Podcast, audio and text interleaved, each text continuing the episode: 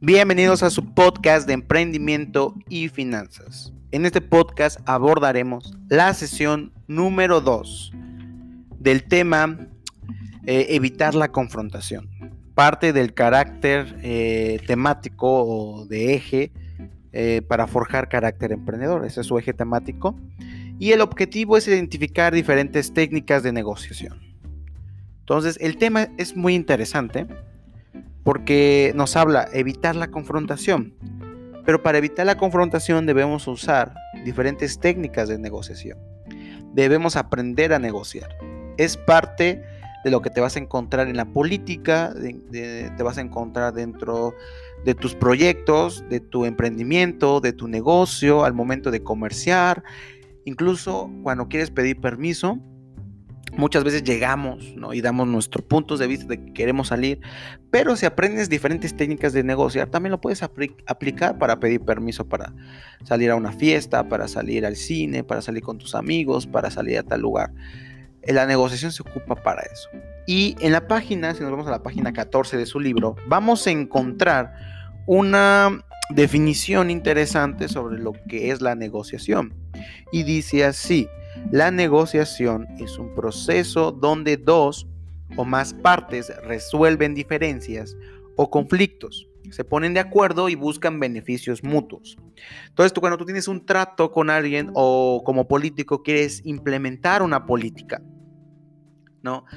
Vas a encontrar dentro de, porque a pesar de que buscan beneficios mutuos, a pesar de que ese sea el objetivo de las negociaciones, y que sea un ganar-ganar, vamos, la confrontación va a ser inevitable. ¿Sí? O sea, de que tal vez sí me agrada tu política, sí me agrada tu trato, pero no estoy de acuerdo en esto del todo. O sea, al 100% no estoy de acuerdo contigo. Entonces, hay algo que me dice que no puedo aceptar así solamente el 100% de tu idea que estás planteando.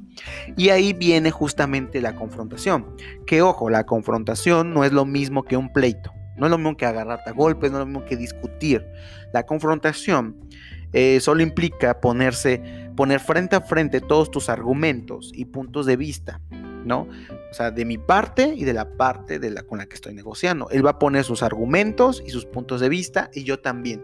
Y dentro de esos argumentos y puntos de vista, yo voy a quitar algunas cosas del tratado, de la política, que le beneficien a él y viceversa. Yo voy a agregar o quitar también cosas del tratado o política que me beneficie a mí.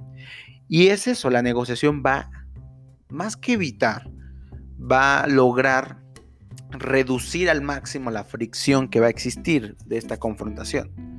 Entonces llegamos a un punto medio, como un 50 y 50, y se logra eso de ganar y ganar.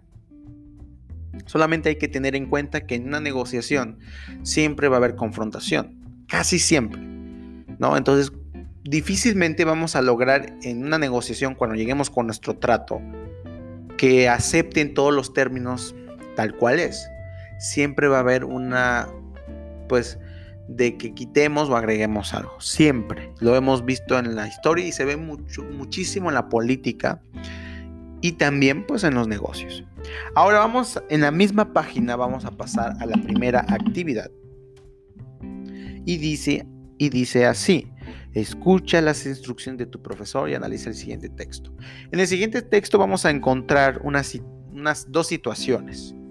Hay tres personajes, cliente 1, empleada y cliente 2. Y después de esta lectura vamos a contestar unas preguntas. Entonces es importante que eh, lo leas, lo pueden leer. Si no tienen el libro, pues vamos a escuchar aquí el texto que yo lo voy a leer.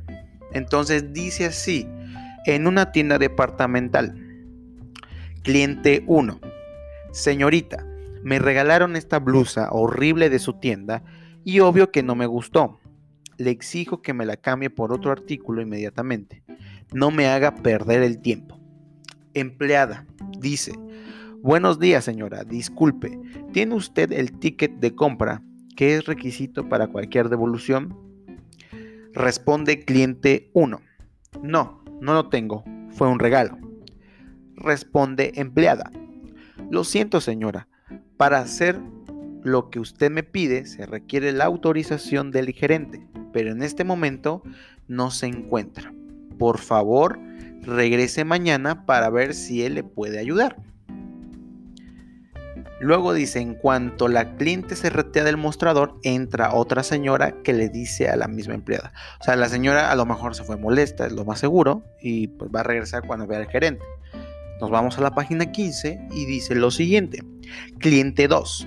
Buenos días, señorita. Ayer me regalaron esta blusa.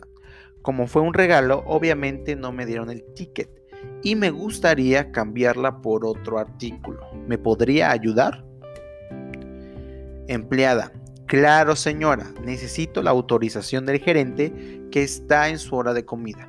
Pero mire, yo con gusto iré a buscarlo para que me firme la autorización. Mientras tanto, por favor elija lo que más le guste. Cliente número 2 responde, caray, qué fácil y qué buena atención tienen ustedes. Estoy feliz. Luego en la parte 2 dice, contesta las siguientes preguntas.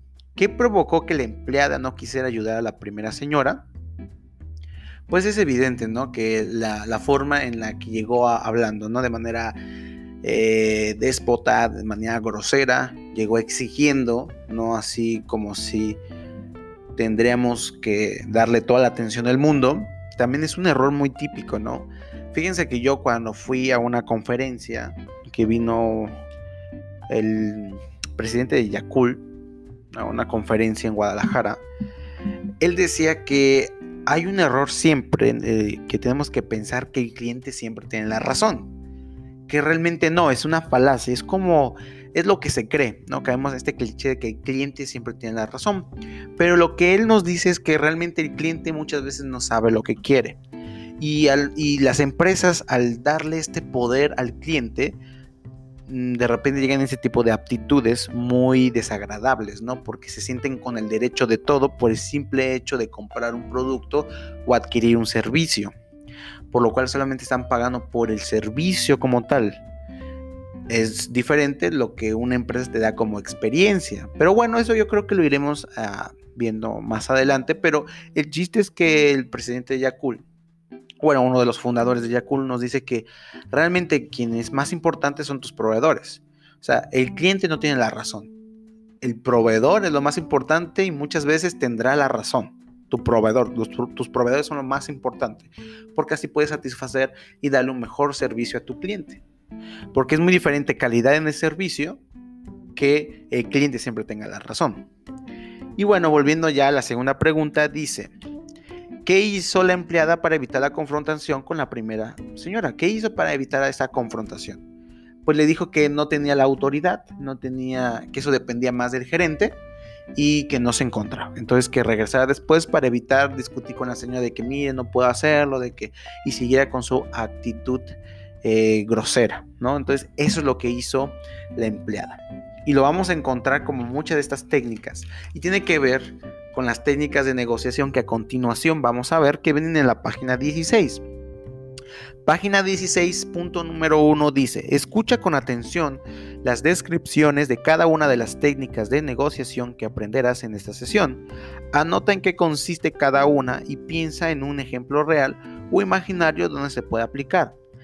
O, sea que aquí ustedes van a reflexionar sobre en qué situaciones que les va a plantear este, estos ejercicios pueden ocupar las siguientes técnicas que vamos a ver a continuación. Por ejemplo, dice nombre de la técnica, el bueno y el malo. Bien, a ver, para esta técnica es de las más comunes ¿no? que, puedes, que puedes ver. Y obviamente, desde el lado de si ustedes la van a aplicar, deben ser cuidadosos en manejar esta del bueno y el malo, porque si son muy malos, van a van a intimidar, van a, van a desquiciar más a la persona que intimidarla. El chiste de la persona mala es intimidar y hacerle dudar de lo que realmente quiere para aceptar una segunda propuesta eh, menos, menos peor de las dos que le vas a proponer. Y el, lado bueno es como que se está preocupando para darte esa, esa, esa propuesta que para él va a sonar eh, buena porque ya pasó el, malo y el bueno como que lo está ayudando. Pero a ver, vamos a, vamos a verlo partes por partes. en esta forma hay dos personas involucradas. De preferencia, ¿puede hacerlo una persona? Sí. pero tiene que ser una persona muy hábil donde no se vea realmente los cambios de bueno y malo. Tiene que ser muy sutil la transición. ¿No? Ahora vamos a ver cómo sería para una persona. Pero regularmente para esta, para esta negociación, esta, esta técnica, se ocupan dos personas. Entonces vamos a encontrar el negociador principal y otra persona de la cual depende en alguna forma eh, no sé, puede ser en el área legal, puede ser la jefa, puede ser en el área financiera, socio, ¿no? El negociador principal suele ser el, bueno, ¿no? Tiene un punto de vista más racional y se encarga de moderar las posiciones del, del socio malo, de la persona mala, ¿no? El socio malo o la persona mala, eh, o sea, el malo, es ese otro participante del otro lado que va a aparecer con alguna de las siguientes actitudes. ¿Cuáles pueden ser? Eh, parece que no quiere un acuerdo, o sea, da esa actitud de que no quiere negociar, no quiere ningún acuerdo, hace demandas demasiadas, demasiado altas, o sea, pone cosas que van más allá de lo que realmente busca la empresa o, la persona, la parte que está negociando y cosas que no puede permitir la parte negociante, o sea, la otra parte, la que quiere hacer el negocio. Incluso, o sea, fuera de lo razonable, siempre. Y tres, parece que no le, no le gusta a la persona, ¿no? Eh, puede tener una actitud hostil en general. Como digo, hay que tener cuidado en esto de la hostilidad. Porque si exagera el papel del malo, el defecto puede ser más provocador, o sea, puede provocar más a, otra persona, provocarla para que reaccione de mala manera, que diga se cancela todo esto, etc. Tiene que ser de un modo sutil, más de, de intimidación, porque si no puede hacer que se rompa directamente la negociación. Entonces hay que tener cuidado. Entonces, ¿cómo va a funcionar la técnica del malo? Bueno, el malo hablará en algún momento para hacer planteamientos demasiado duros, quizás inaceptables, como les mencioné, y que tienen por objetivo distorsionar su percepción sobre el resultado. O sea, tú vas a dar estas, eh, estos planteamientos totalmente inalcanzables, inaceptables, para que la percepción de las, la persona que está, con la que estás negociando pierda el punto, pierda el punto central por la cual estás negociando, ya sea un producto, un tratado, un precio, etc. ¿no? Y la persona buena en este caso el bueno, va a rebajar eso, posiblemente sin presencia de la persona mala. Como que se sale la mala y le va a decir, oye, mira, tú eres un, cliente muy importante para nosotros, eh, se ve que eres buena persona, yo, yo ahorita voy a hablar con él, pero es lo que está pidiendo, se me hace mucho, ¿qué tal si lo rebajamos un poco? O sea, ya cambió su, su percepción y piensa que eso es lo que se estaba negociando al principio. Entonces lo va a reducir y prácticamente lo que va a conseguir el, el bueno es conseguir lo que ellos querían al principio. Entonces les dije al principio que era que la otra persona sintiera que había ganado y la otra que también había ganado. Ese es el asunto, hacerle creer también en este, en este, en este concepto de la técnica del bueno y el malo.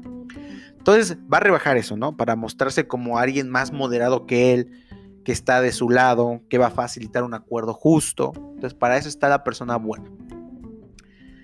Entonces, eh, eh, ahí, ahí, está esa trampa, ¿no? La trampa de la percepción. El problema está en la percepción distorsionada que él crea, o sea, de la persona mala, y esas demandas exageradas y la propia actitud negativa, mm, de alguna manera va a bajar el listón que, que, la, que la mente, que su mente traía como un acuerdo justo y razonable. O sea, en su mente del negociador, del negociante, traía un acuerdo justo, ¿no? Las propuestas. Eh, entonces lo que va a provocar es que las propuestas que haga el poli, bueno, el poli, bueno, la persona buena va a hacer que suenen más, más justas. Porque si al principio hubiera llegado la persona buena a decir estas propuestas, a lo mejor a él en un principio le hubieran sonado como, ah, no, pues mira, no estoy de acuerdo al 100%, vamos a modificar esto. Pero como llegó la persona mala a dar una perspectiva diferente, entonces le, cambió su percepción. Entonces cuando llega el, bueno, las que al principio se iban a dar, le suenan a él justas. ¿no? Entonces sé consciente cuando esta técnica ocurre y no hay que dejar que la comunicación del malo afecte la valorización del acuerdo. Entonces, se tiene que concentrar en esta, en esta dinámica donde, bueno, se aparte el, el malo. Ahora, ¿cómo se hace con uno? Aquí viene lo complicado, porque eh, pues tú tienes que actuar como, como, los dos papeles, como hicieron, mira, ese es el trato.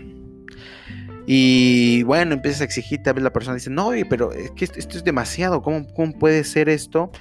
Yo, yo la verdad no, y sí me molesta, ¿no? Bla, bla. Entonces, entonces hay como un silencio y dice, bueno, a ver, entiendo esta parte y sabes, bueno, eh, serías, eres como un cliente nuevo, se ve que eres una persona buena, lo estás expresando sin alterarte, estamos hablando como persona, estás siendo diplomática y bueno, ¿qué te parece esta propuesta? Entonces, él ya empieza a hacer esa transición a buena persona y la otra persona va a creer que hizo que la persona mala se convirtiera en buena a su favor.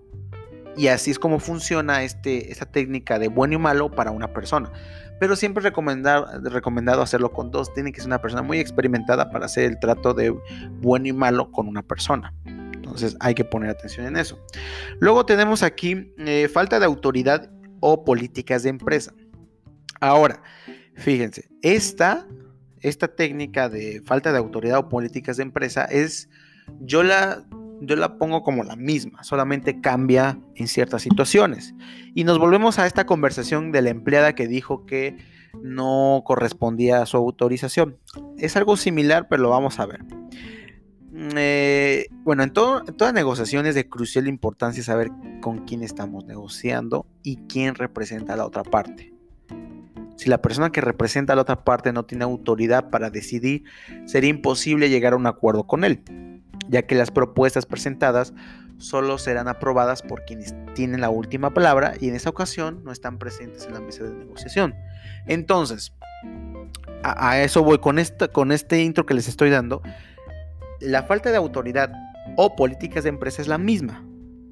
Porque cuando tú estás eh, llegando a negociar con alguien, eh, desde antes ya te limitan. O sea, la, persona que va a ir a negociar ya va a ir con ciertas concesiones, ¿no? Con decir, mira, hasta aquí, punto.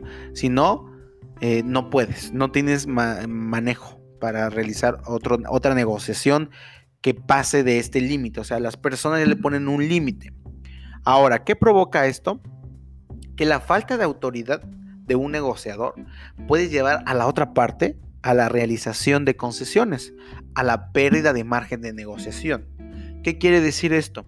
Que cuando tú estás negociando, por ejemplo, está el socio principal de la empresa y va un representante de los socios o del consejo directivo, que es una persona importante la reciben, está negociando, él dice, está negociando, por ejemplo, precios, ¿no? Y dice, mira, yo no puedo rebajar este, hasta este precio porque nada más me dieron hasta máximo esta cantidad. O sea, no puedo bajar mi precio más. ¿no? Eh, no puedo. Me impusieron este límites.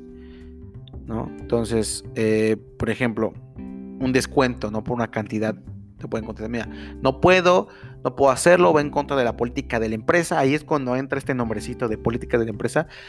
Me pusieron este límite, las políticas de la empresa no me permiten hacer el descuento en estos pedidos a menos que llegues a un mínimo de 100 mil unidades por mes. ¿no? Entonces ahí hay una política. ¿no? Ahí hay una falta de autoridad porque él no podría decir, ah, sí, claro, te doy este precio a menos unidades. Ya hay una regla en la empresa. Ya hay un límite que marcaron los socios o, todo el corporativo, toda la empresa. Entonces, esto le da, eh, entonces es nuestro oponente, o sea, el, negociante, queda en una posición psicológica muy adecuada para nosotros. Porque se puede mantener firme sin, sin decir, no, yo no me bajo de ahí pero, con, pero pensando él de que si no hago ahorita la negociación, ya no la hice después. Ya no va a haber esa concesión, a lo mejor ya nunca los vuelvo a ver o ya no me van a, ya no voy a tener otra oportunidad para tal vez más adelante negociar. Entonces muchas personas ceden ante esto para en un futuro poder negociar. ¿No? Como que este es mi límite, ok, llego hasta ese límite que me dijiste, que me propusiste y hacemos trato. Entonces, psicológicamente le estás diciendo que ya no va a haber otra oportunidad. Entonces la mayoría de las personas están dispuestas a aceptar algo menos si quedan convencidas de que es lo mejor que pueden obtener y que lo que les impide conseguir más es algo que se llama política de la empresa.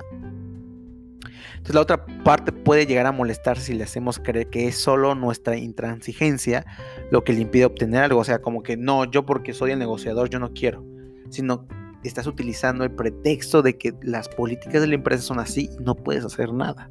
Entonces la otra persona va a entender porque también tiene una empresa y sabe de las políticas que tiene uno. Se va eh, de alguna manera a identificar con eso. ¿No? Entonces, mientras que estará mucho más conforme con no conseguir su objetivo si cree que estamos, si cree que estamos atados por normas de la empresa que restringen nuestra facultad. O sea, si él cree que el negociador está sujeto o está este, atado por las normas de la empresa, va a ser más fácil que él acepte lo que le estamos proponiendo. Por eso digo que esto de falta de autoridad o política de la empresa es lo mismo. Por eso le digo o política de la empresa. Entonces, las empresas verdaderamente grandes, las grandes gozan de esta credibilidad inmensa cuando sus negociadores introducen límites por política y usan la táctica de es política de la empresa. Entonces, eh, a lo mejor empresas como Bimbo, Walmart, Bodega Horrera, todas esas del grupo Walmart, eh, Bimbo, este, Coca-Cola, utilicen esto, ¿no? De que, mira, no puedo bajar el precio porque es política de la empresa.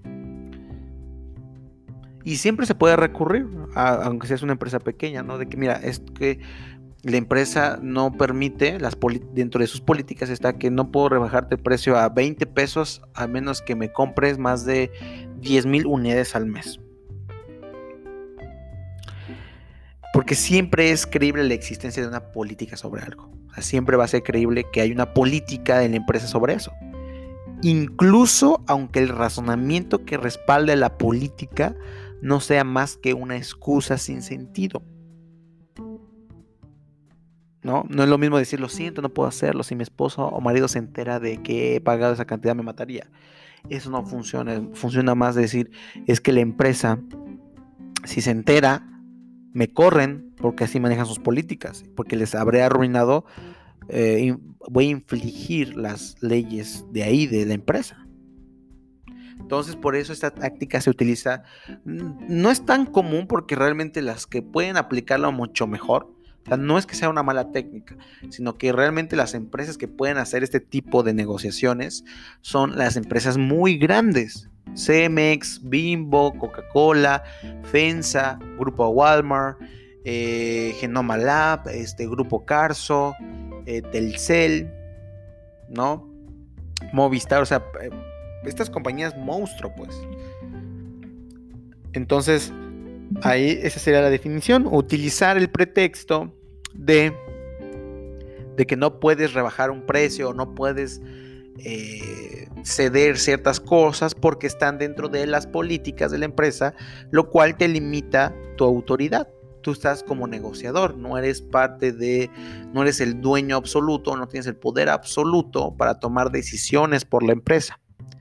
Sí, eres el negociador oficial, pero tienes cierto límite de poder. Entonces, el bueno y el malo es darte una, una opción horrible para luego darte una menos horrible.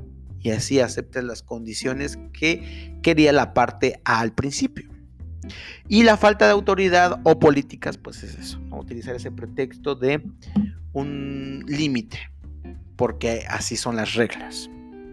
Entonces vamos a la parte 2 de la misma página, la página 16, y dice, junto con tu equipo, en este caso ustedes lo van a hacer, escribe una situación en la que utilizarías cada técnica para conseguir algo a tu favor. Más adelante vas a representar los ejemplos a manera de una puesta en escena. Sigue las indicaciones del profesor. Bueno, aquí eh, te ponen un ejemplo. Eh, dice ejemplo para aplicar la técnica de negociación, el bueno y el malo. Entonces, entonces te pone el bueno y el malo, falta de autoridad, políticas de empresa, ¿no? Eh, y pones un objetivo a lograr. En, las primera, en la primera tabla dice objetivo a lograr. Ahí son dos columnas y cuatro filas. Entonces, en la primera, en la segunda fila, columna 1, dice ejemplo para aplicar la técnica de negociación, el bueno y el malo. Luego, objetivo a lograr. Del ejemplo que tú vas a ver, ya sea un caso, ejemplo real o imaginario, ¿qué quieres lograr? Por ejemplo, quiero que me compren una tonelada de maíz a un, a un precio inferior del precio de mercado. ¿No? Que me lo compren. Bueno, que me lo compren dos pesos arriba del precio de mercado, porque tú eres el negociador. O puede ser al revés, de que yo le compre a una persona dos toneladas de maíz debajo del precio de mercado. O sea, lo puedes hacer desde el punto de vista negociador o negociante. Tú ahí lo vas a decidir. Luego tenemos ahí segunda, tercera fila, primera columna. Ejemplo para aplicar la técnica de negociación falta de autoridad. Lo mismo, ¿cuál va a ser el objetivo a lograr? Luego fila 4, columna 1. Ejemplo para aplicar las técnicas de negociación políticas de la empresa, que es prácticamente lo mismo, ¿no? Luego del otro lado tenemos otra tablita, página 17, dice explica cómo lo lograrías. De las que ya hiciste acá, los objetivos que pusiste en las primeras tres, cómo explica cómo lo vas a lograr utilizando esas técnicas. Por ejemplo, si en la primera era a través del bueno y el malo, este, quiero dos pesos arriba, quiero, quiero venderle a esta persona dos pesos arriba del precio del mercado, a lo mejor aplicando la técnica del bueno y el malo, es decir, mira, este, soy de los pocos productores que hay aquí, de la región y tengo varios gastos y tendría que subirte el precio a 7 pesos arriba del mercado y me estoy arriesgando mucho así, así hablando, ¿no? Entonces el otro va a decir, pero ¿por qué? O sea, no, no está muy caro.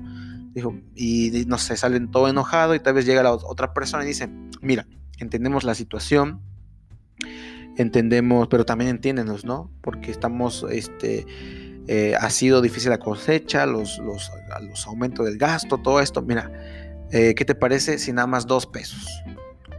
O sea, porque a lo mejor mi socio exageró poniéndole 7 pesos, casi 10 pesos arriba del precio de mercado déjame hablar con él y lo dejamos en dos pesos arriba del precio de mercado. ¿Cómo ves? Dos pesos. Entonces, y ya nos compra las dos toneladas. Así sería eh, utilizar la técnica de negociación del bueno y el malo.